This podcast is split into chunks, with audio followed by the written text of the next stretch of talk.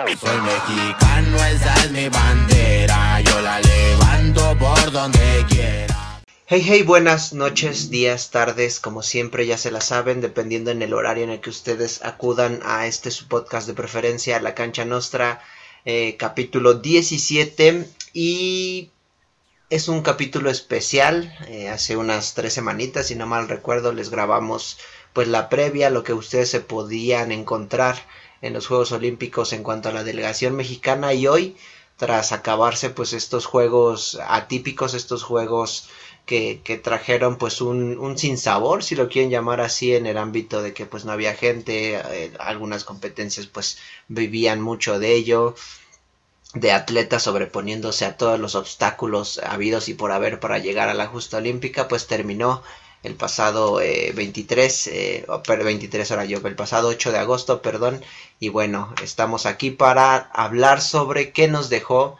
eh, estos, estos Juegos Olímpicos de Tokio 2020-2021 referente a la delegación mexicana y como siempre con nosotros eh, Gustavo García, la cancha nuestra presente. Gustavo, ¿qué dices?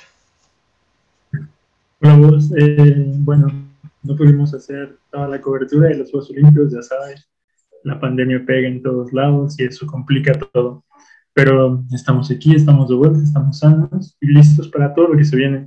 Y para analizar en este episodio qué pasó con la delegación de atletas mexicanos. Exactamente, ¿qué pasó? ¿Qué, qué, qué, qué ocurrió? Cuáles fueron los números, cuáles fueron, bueno, las conclusiones las vamos a ir tratando en este capítulo, así es que quédense, la cancha nuestra capítulo 17, qué podemos eh, aprender en cuanto a números fríos, Gustavo, en cuanto a lo que pasó en, las competiciones. Eh, mira, la delegación mexicana ganó cuatro medallas, eh, todas de bronce. La primera fue Ale Valencia y Luis Álvarez. Bueno, Luis el abuelo Álvarez en tiro con arco en equipo mixto. Eh, después fue Aremi Fuentes en, en alterofilia, levantamiento de pesas. Y después fueron Gabriela Agúndez y Alejandra Orozco, enclavados sincronizados desde la plataforma de 10 metros.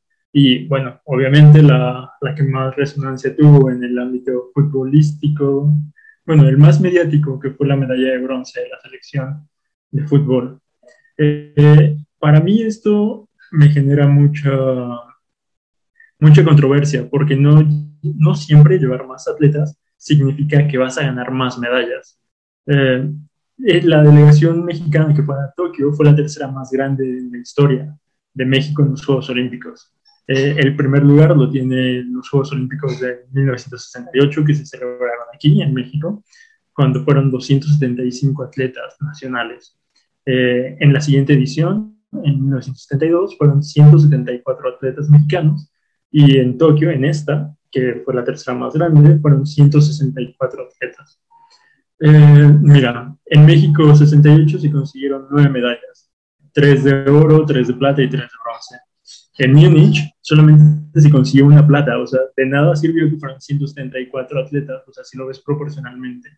Y en este caso eh, solamente se consiguieron cuatro en los Juegos Olímpicos de 2020 en 2021. Eh, en una de las que parece ser que tienen me mejor proporción fueron los Juegos Olímpicos de Londres, donde participaron 102 atletas y se consiguieron nueve preseas, un oro, tres platas y cuatro bronces. Eh, siento que más allá de que haya sido la, la tercera delegación más grande, no se consiguieron tantas medallas, pero sí hubo muy buenos resultados. Sí, ve vemos que que, y ahí vamos a, empezar a desmenuzar, dirían por ahí, vamos a empezar a, a, a meter muchos temas en, en, la charla. Fueron el, el, puesto 84 en, en el medallero para, para, para, como decías, ¿no? Si hablamos de números, en la cantidad de atletas que fueron a estos juegos, pues como de, bueno, se esperaba mucho más. Pero México concluyó su participación con 21 reconocimientos olímpicos. ¿Qué quiere decir esto? Ya nos los platicó Gustavo detenidamente las medallas, las cuatro medallas que fueron todas de bronce. Y hubo 17 diplomas olímpicos. ¿Qué son estos diplomas olímpicos? Es decir, los atletas mexicanos quedaron entre los mejores 8 de su, en este caso, de su disciplina. Eh, y de los cuales 7 se quedaron a un paso del bronce, tres fueron el quinto lugar y seis fueron el sexto y uno más se quedó en octavo. eh, dentro de los diplomas, bueno, eh, y inclusive hubo de estos memes de los cuartos lugares estuvo Carolina Mendoza y Dolores Hernández en el clavado de trampolín de 3 metros sincronizado. También Jorge Orozco, que fue eh, inclusive un, tema muy histórico, es la primera vez que se presentaba un mexicano en esta disciplina y estuvimos, bueno, se estuvo a tope hasta las últimas este, competencias a las horas más pesadas de la madrugada y quedó cuarto lugar en tiro deportivo en Fosa. Diego Valleza y Kevin Berlín eh, también enclavados, pero ellos en plataforma de 10 metros sincronizado, cuarto lugar. Yael Castillo y Juan Celaya también cuarto lugar, pero en trampolín 3 metros sincronizado. Y ellos en el último salto, los alemanes eh, estaban en turnos y hacían una puntuación un poquito más alta de 80 unidades, le quitaban el bronce y ocurrió hubo tensión en el ambiente, se, espera, se estaban sumando los puntos, los alemanes estaban apenas saliendo de la alberca y ¡pum! ven el resultado en, en las pantallas y se dan cuenta que se quedaron con el bronce desbancando a los mexicanos. Gabriela Gúndez, que hizo un papel extraordinario en trampolín de 3 metros, también cuarto lugar. ¿Qué decir de Alexa Moreno? Alexa Moreno ha sido una de las referentes, una atleta que inclusive tiene reconocimiento en otros países y, se, se, le ha seguido muy de cerca su desempeño por todo lo que ya hablamos en este capítulo para que pasen a verlo, no sé de qué lado va a salir. Y también la selección mexicana de softball con todo y su polémica de los uniformes, de que les llamaron malagradecidas, etcétera, etcétera. Bueno, ellas en su debut olímpico también quedaron en cuarto lugar. Y en quinto lugar, que les hablamos aquí, se los adelantamos a Leña González en su debut en Juegos Olímpicos, eh, pues estuvo a nada, ¿no? Es compitiendo de tú a tú con las mejores marchistas en 20 kilómetros. Es una chava de 22 años que va a estar, pues lo más seguro que dando de qué hablar en el olimpismo mexicano. Alejandra Valencia, que pues se quedó en el individual a, nada. Rogelio Torres Romero, que fue el boxeador que se quedó también a nada, que, que bueno, fue el único eh, varón, hombre que, que, fue al, al, al, boxeo mexicano y casi consigue eso. Y así nos vamos con otros atletas que, que estuvieron compitiendo, insistir que, que sacaron el, diploma olímpico como Dafne Navarro, que se metió también en, gimnasia en trampolín, primera vez histórica, se metió a la final para seguir agrandando su legado y bueno, ya en, el, en la gran final pues había atletas que traían un nivel espectacular. Gustavo, no sé qué, quieras agregar de, los diplomas olímpicos, entrar en el debate. ¿Podemos llamar mediocres a, los atletas? Porque eso es algo que leí mucho en las redes sociales y, es válido llamar mediocre, fracaso. Cuéntame qué opinas tú. No, la verdad es que yo creo que no se le puede llamar mediocres a los atletas. O sea, los atletas hacen todo lo, todo lo, todo lo mejor posible con las condiciones dadas que son falta de apoyos de las, de las partes gubernamentales, como bien sabemos, eh, con ADE y demás entidades que no delegan los, los recursos económicos para que los atletas puedan, puedan llevar a cabo su actividad. Eh, lo podemos ver con la respuesta de Alexa Moreno sobre las instalaciones de, de lo, bueno, para realizar gimnasia. O sea, ella contestó que no hay instalaciones de primer mundo, más allá de que la fachada de, de las instalaciones de Guadalajara, de Monterrey, esté muy bien pintadito el, edificio, eh, la, los aparatos, todo eso, ella tuvo que comprarlos para poder practicar, porque eh, no, hay, o sea, no hay instalaciones, no hay aparatos, no hay nada para que los atletas puedan desempeñarse. Entonces, yo creo que en este caso las medallas que se consiguieron y los diplomas olímpicos no, le, no les pertenecen a nadie más que a los atletas. O sea, no es como que el gobierno pueda decir, ah, esto es mío o algo así. O sea, como en el caso de Cuba, que el deporte es un ente propagandístico. O sea, lo puedes ver cuando los, los boxeadores ganan la medalla y dicen, no, gracias a, a Fidel que llevó el deporte, el, el boxeo, la lucha, lo que sea, a, a la isla y se ven muy agradecidos. Entonces, es muy diferente. O sea, es un, es un aparato político e ideológico en algunos países que tienen la estructura, o sea, véase Cuba, véase China. Pero en México ni siquiera hay las instalaciones, ni siquiera hay un programa de educación física que acerque a los niños, a los, sí, a los jóvenes, al deporte para practicarlos. Deja tú el alto, el alto rendimiento, simplemente practicarlos. Entonces, no hay forma de que esto de que esto se lo pueda adjudicar a alguien más, el presidente, la directora de CONADE que prometía 10 medallas antes de, que sucedieran los Juegos. Entonces, esto es meramente el esfuerzo de los atletas. Correcto, es un, asunto, aquí, de aquí pueden salir cientos y cientos de, temas. Eh, creo yo, o más bien no, no, sí creo y estoy convencido que el, hablar de fracaso, a lo mejor se puede hablar de fracaso porque no se consiguió, bueno, una connotación de esta, de esta palabra, de este término es que pues no se ganó, ¿no? En, en, este caso en los Juegos Olímpicos no se quedó entre los primeros tres, pero si le metemos todo el contexto que ya nos hablaste tú de deportistas, uno que vienen de una pandemia, eh, dos que por lo y que son consecuencia de lo mismo que no encontraron las condiciones óptimas para desarrollarse, torneos se cancelaban, eh, clasificatorios se cancelaban y en el caso específico del atleta mexicano, como dijiste, se hizo muy viral el asunto de, de Alexa Moreno y son atletas que, como tú dijiste, a lo mejor en Cuba es mucho más pesado el asunto, en China es mucho más pesado el asunto, pero son personas que son muy agradecidas y dicen, ¿saben qué? Pues yo no, me, yo no me voy a poner a pelear, no voy a empezar de grillero, por llamarlo de alguna manera. Yo agradezco lo que me han dado, hace mucha falta y es, estamos a años luz de las potencias que tienen, como dijiste, un programa nacional para preparar a sus atletas y llegar a los Juegos Olímpicos y competir con las grandes delegaciones que tienen, como es, es el caso de la Gran Bretaña, como es el caso de los Estados Unidos, como es el caso de Rusia con todo y la polémica de los doping de Estado, ¿no? De toda esta, es, bueno, un tema que ustedes ya conocen, que pueden también ahí checar con, más detenimiento. o sea, eso te explica que tienen un programa, o sea, inclusive tuvieran un programa de dopaje para mejorar a los deportistas. Entonces, imagínate, ¿qué no pueden hacer? Un programa hecho para hacer trampa correctamente. Eh, es decir, el atleta mexicano se enfrenta a tantas cosas. Leía un, texto de Diego Mancera, que es un periodista del país, donde precisamente ponía en debate, bueno, podemos llamar mediocres a los atletas, podemos decir que es un fracaso estos cuartos lugares, ¿no? Este, este casi y el famoso ya merito, eh, dejar de un lado, por ejemplo, lo que consiguió la selección mexicana, que es un caso pues aparte, porque se cuece con, con dinero aparte, con otro tipo de, de organigrama, que es la Federación Mexicana de Fútbol, donde los millones sobran también.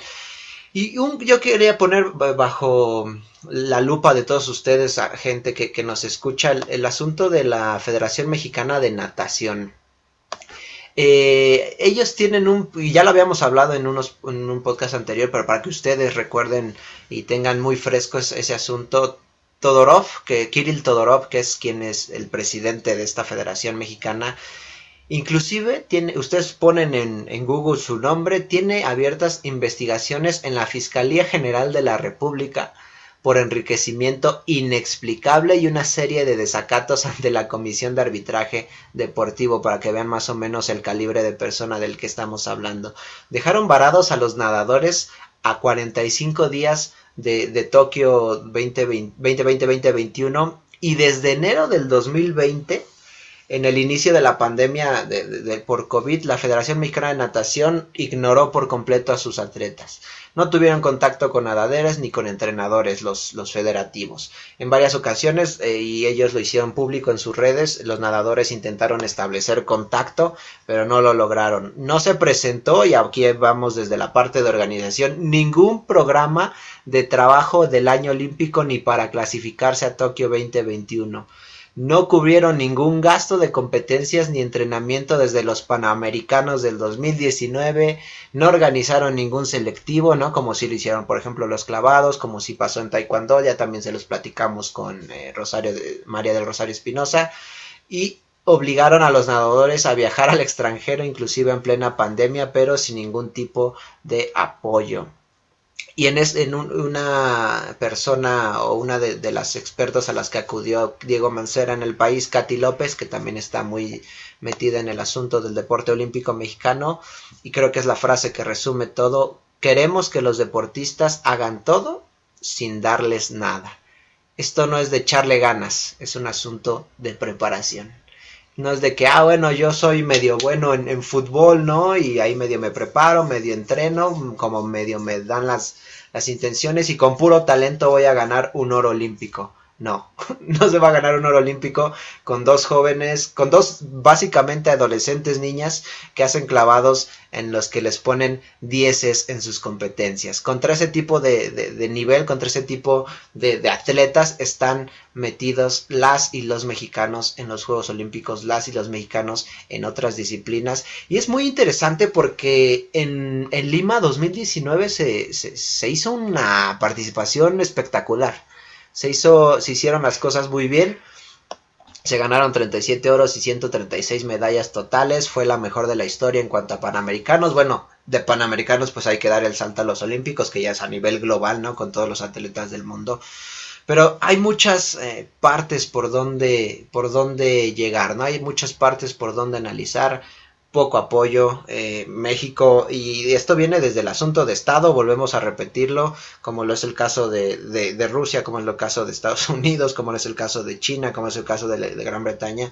Pues aquí en México, dentro de toda la autoridad republicana, al deporte también le, le, quitaron un presupuesto importante. Hablamos de millones de pesos que no se invirtieron en ello.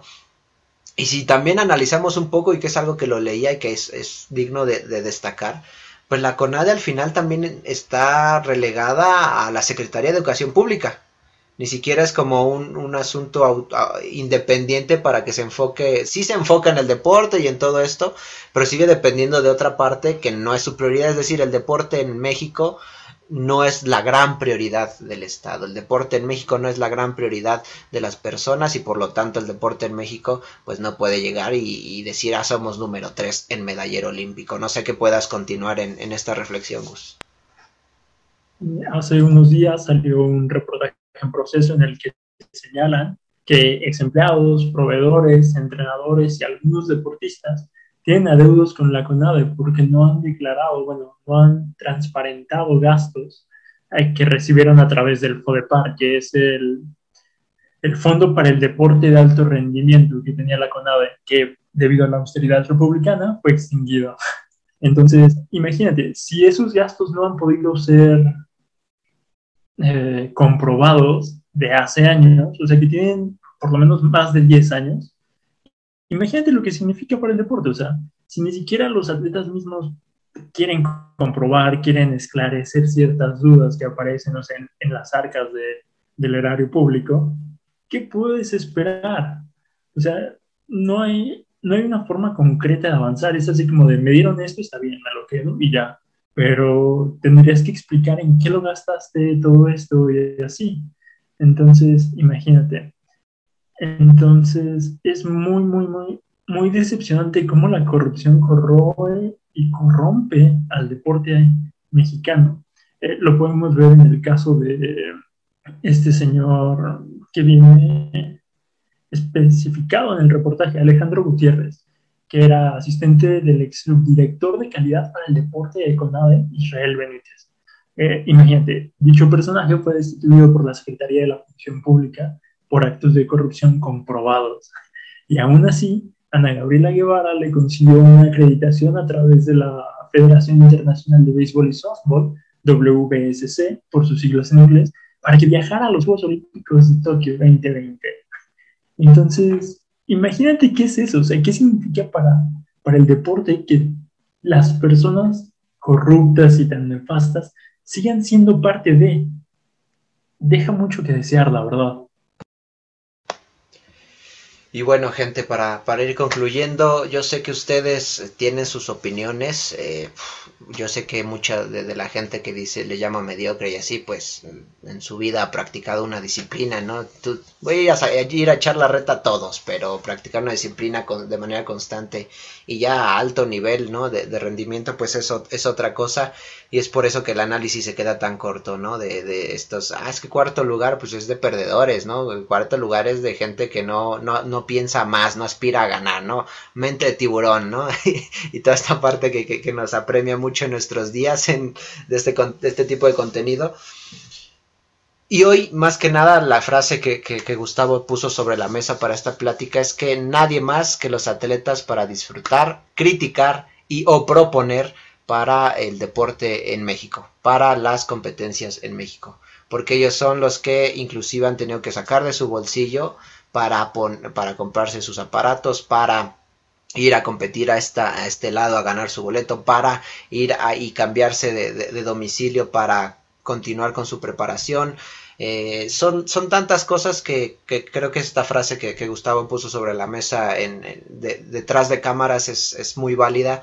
Solo ellos son los que pueden eh, disfrutar de estos logros, disfrutar de estos inclusive llegar a los Juegos Olímpicos no es como que todos los días alguien lo pueda conseguir y si debutaron y si llegaron por segunda vez y si se retiraron como en el caso de Marchak de, 50 kilómetros de, de, de, los atletas mexicanos es para aplaudirles, para reconocerles y ver de qué manera podemos pues nosotros generar el debate, generar eh, compartir sus historias de, faltas de apoyos. No sé, usted es, es, parte de, y usted decide de qué manera puede y quiere incluirse en esta, pues en esta parte muchos dirán lúdica, ¿no? Al deporte lo ven como una parte, ah, bueno, mera entretenimiento, diversión, o si nos metemos en otros eh, aspectos que, y de otras personas que ven al deporte como un, un, probable cambio dentro de la realidad social.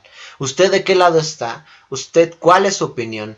¿Cuál es eh, su, su, su, análisis respecto a las instituciones en México, respecto a los Juegos Olímpicos, respecto a los atletas que, que estuvieron ahí? Y pues si gritamos el bronce de fútbol, pues qué bueno, pero recordar que ellos también reciben todos los lujos disponibles porque ahí hay un billetote invertido y pues bueno, lo hicieron bien y hay que aplaudirles, pero también hay que reconocer a las clavadistas, a tiro con arco, a tiro, eh, tiro deportivo y bueno, este gente usted y eh, por supuesto eh, alterofilia que, que, consiguió el, tercer bronce. Gente, ¿cuál es su opinión? Ojalá déjenos en, nuestro Instagram, ahí estuvimos dándole la, la cobertura más que, que pudimos más bien la cobertura que, ustedes se merecieron y bueno, tratamos de hacerlo lo mejor posible porque los queremos mucho y sigan esperando más contenido. Gustavo, algo que para, para concluir esta charla post Juegos Olímpicos. La verdad es que ya no queda nada más que decir, o sea, yo creo que el problema es meramente estructural. Mientras no haya forma de apoyar a los atletas desde su formación, desde todo lo necesario para que de verdad tengan un alto rendimiento, no habrá mejores resultados. Entonces, Esperemos que en algún momento suceda. Tengamos fe y hagamos, insisto, lo posible para ver de qué manera echamos nuestro granito de arena. Gustavo García, Pablo Voz, La Cancha Nostra, capítulo 17. Pues nos vemos en el siguiente video. No sabemos qué nos tenga deparado el destino. Cuídense mucho y nos vemos la que sigue. Seguramente sea la NFL, pero hasta luego. Bueno, spoiler, adiós.